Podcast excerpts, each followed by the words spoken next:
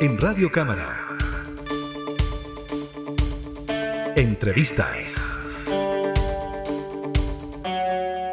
En el marco de la conmemoración de los 50 años eh, del golpe de Estado, el gobierno anunció una agenda de derechos humanos. Se trata de antiguas mociones presentadas por eh, parlamentarios y también la presentación de iniciativas propias del gobierno. Uno de los autores eh, de estas leyes que serán tramitadas por el Congreso es el diputado Leonardo Soto, con quien tomamos contacto de inmediato. ¿Cómo está, diputado? Muchas gracias por su tiempo. Muchas gracias por este contacto. Gusto saludarte, Gabriela. Gracias, diputado.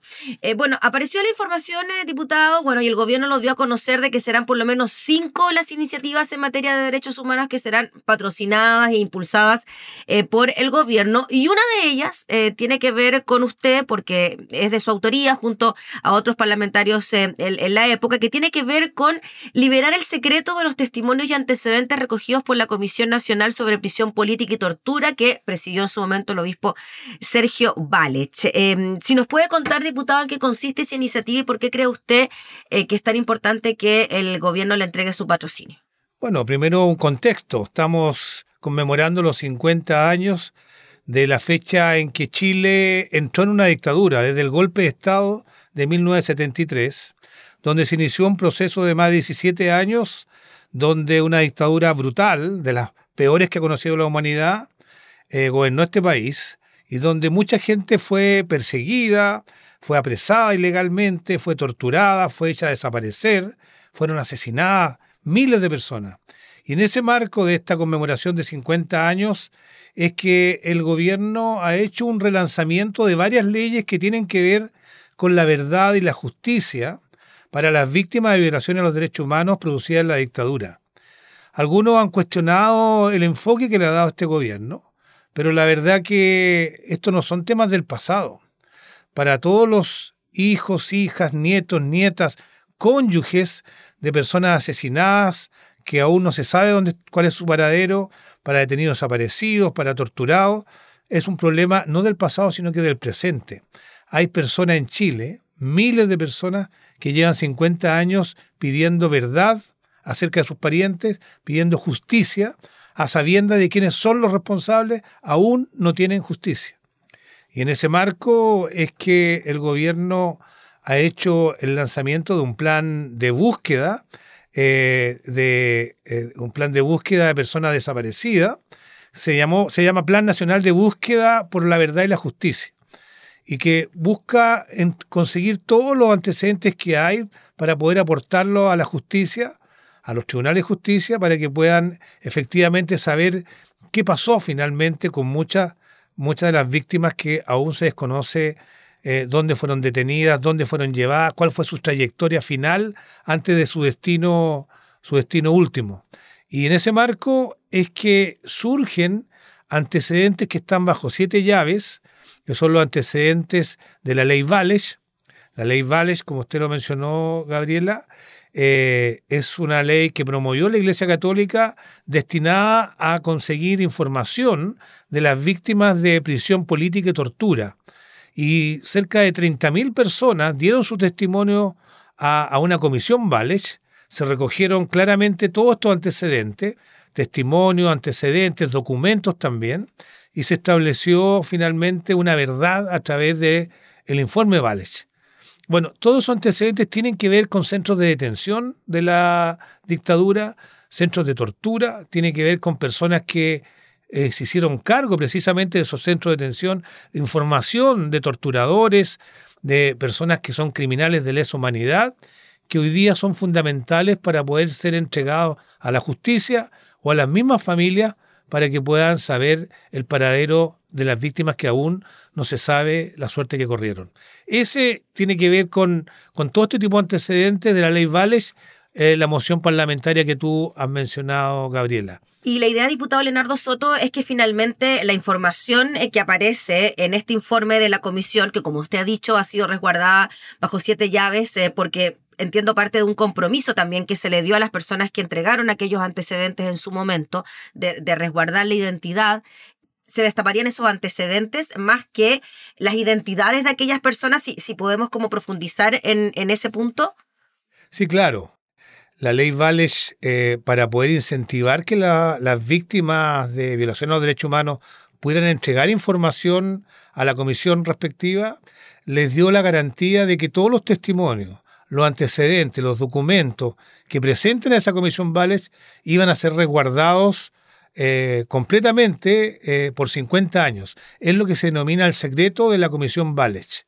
Y eso tenía por objeto mantener básicamente en resguardo cuestiones que son muy íntimas, como las violaciones, eh, los abusos, las torturas brutales que recibieron mujeres, a veces hasta con perros. Existían eh, una tortura que era atroz, donde animales violaban a, a, las detenidas. Hubo mucha tortura física corriente aplicada en, en todas partes del cuerpo. Hubo brutalidades que son increíbles y también es legítimo y este es un argumento a favor de mantener el secreto, que las personas que sufrieron aquello, que hoy día son muy mayores, quieran mantener bajo reserva esta información que es sensible, que es privada y que no tiene por qué conocerla todo el mundo. Y por eso existe este secreto de la ley Vales. Bueno, nuestro proyecto de ley lo que busca eh, precisamente es dar publicidad a esos antecedentes. Porque si bien es cierto el primer argumento de la reserva y de la identidad, eh, la reserva de la información sensible que sufrieron estas personas, también es cierto que esa información puede servir para que otras puedan averiguar el recorrido que tuvo un pariente antes de desaparecer o incluso saber información para poder perseguir a los responsables. Y este proyecto de ley lo que hace finalmente, Gabriela, es permitir que se levante el secreto de la ley Vales bajo la condición, evidentemente, que se cuente con la voluntad de las personas que dieron sus testimonios, que entregaron estos antecedentes el año 2003 bajo el secreto de la ley Vales. Pues se puede levantar el secreto, pero siempre que se cuente con la voluntad expresa de las propias víctimas de la dictadura. Y entiendo también sus herederos o, o sus quienes están vivos dentro de la familia, también los incluye a ellos, que den la autorización para que se den los antecedentes?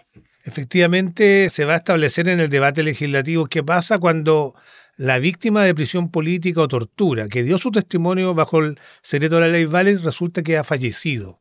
¿Quién da la, quién da la, la, autorización?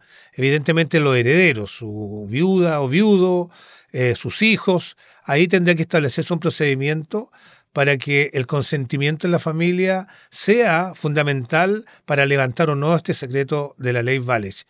Creo yo que eh, eh, el debate legislativo, que hoy día va a estar situado en el Senado, esta ley fue aprobada hace años atrás cuando la presentamos con el diputado Gutiérrez, fue aprobada en la Cámara de Diputados, hoy día está en el Senado, y el gobierno va a presentar una indicación que va a establecer con más claridad todos estos aspectos de cómo se entrega el consentimiento, si se permite el consentimiento presunto, si nada dicen, se entiende como aceptado que se divulgue algo o no. Todo este debate que va a ser muy interesante se va a dar en las próximas semanas en el Senado, donde está radicada esta ley que presentamos hace años atrás con el diputado Gutiérrez, para que pueda finalmente la justicia acceder o no a estos antecedentes para precisamente encontrar más verdad y justicia para todas las víctimas que aún claman por aquello.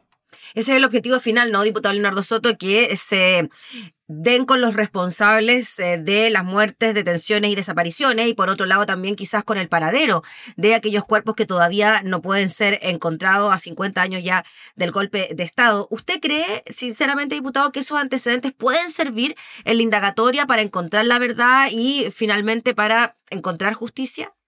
Mire, yo creo que hay que hacer todos los esfuerzos posibles para entregar justicia y verdad a las familias que a 50 años eh, del golpe de Estado, de las brutalidades que sufrieron, aún no han obtenido ninguna información sobre sus parientes. Eh, sin duda ha pasado mucha agua bajo el puente. Eh, hoy día, de acuerdo a las cifras oficiales, aún permanecen más de mil detenidos desaparecidos sin saber eh, qué fue de ellos, dónde fueron sepultados, dónde fueron lanzados. No se conocen las circunstancias de su muerte. Y creo yo que podría, y lo pongo en condicional, Gabriela, porque aquí se está jugando, no, no se está jugando, aquí se podría afectar los derechos de personas que han sufrido mucho, podría encontrarse información en la medida que se juntan numerosos testimonios respecto de un centro de detención uno puede mirar aisladamente un testimonio de un preso de esa época, pero si lo junta con 50, puede establecer con claridad quiénes eran las personas que estaban a cargo de los turnos, quiénes eran las personas que dirigían las torturas, quiénes eran los jefes de la detención, quiénes eran los choferes, y a partir de eso se puede construir una verdad que hasta ahora ha permanecido oculta.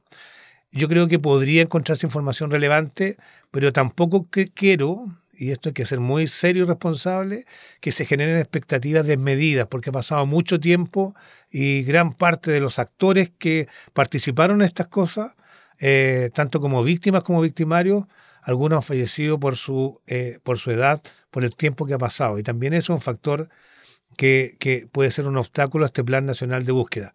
Pero creo yo que igualmente hay que hacer todos los esfuerzos posibles.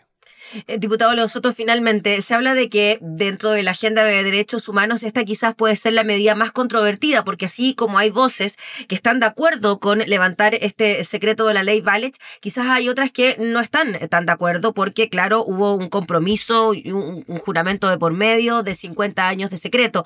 Eh, ¿Cómo ve usted esa disyuntiva o esa discusión que se puede dar también al alero de la tramitación en el Congreso? Bueno, es una discusión legítima, porque efectivamente hubo garantía del Estado para todas las personas que entregaron su testimonio, que entregaron antecedentes, pruebas incluso ante la Comisión Vales, de que esto iba a ser guardado eh, por el Estado en el Instituto Nacional de Derechos Humanos, que habían garantía de que nadie iba a revelar las atrocidades y las brutalidades que sufrieron, y que incluso había una, una, una sanción penal si es que el Estado infringía esa ese resguardo, ese secreto que se había establecido por ley. Eh, y ahora se está pensando en levantarlo con la finalidad de obtener más justicia para los que todavía la claman a después de 50 años. Y eso también es legítimo. Por eso creo yo que el factor que va a decidir la decisión del Congreso tiene que ser la voluntad de las propias víctimas. Los que entregaron su testimonio en la ley Valles son los únicos que pueden levantar o no ese secreto. Y nosotros vamos a ser muy celosos en que nadie vea levantada eh, su intimidad, divulgada, atrocidades que sufrieron contra su voluntad. Yo creo que esto se va a permitir en la medida que las propias personas entreguen su consentimiento para publicarlo o divulgarlo. De otra manera no puede ser posible. Muy bien, pues diputado Leonardo Soto, le agradecemos enormemente por el contacto, que esté muy bien. Muchas gracias a ti, que tenga buen día, Gabriela. Gracias, usted también. Era el diputado Leonardo Soto, uno de los autores eh, de las iniciativas que son parte de la Agenda de Derechos Humanos impulsada por el gobierno. Entrevistas en Radio Cámara.